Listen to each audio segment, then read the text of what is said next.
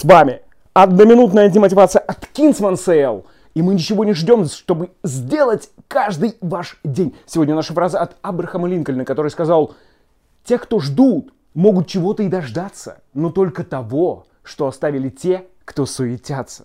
Понимаете? Ну, говоря по-русски, если очень долго сидеть на берегу реки, то можно дождаться, когда по ней проплывет труп твоего врага.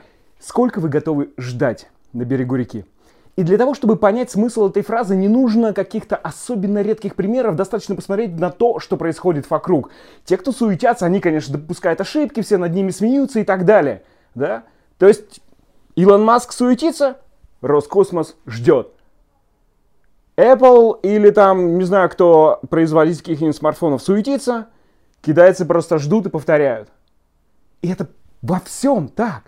Так может начать суетиться и не бояться ошибок, а не просто ждать.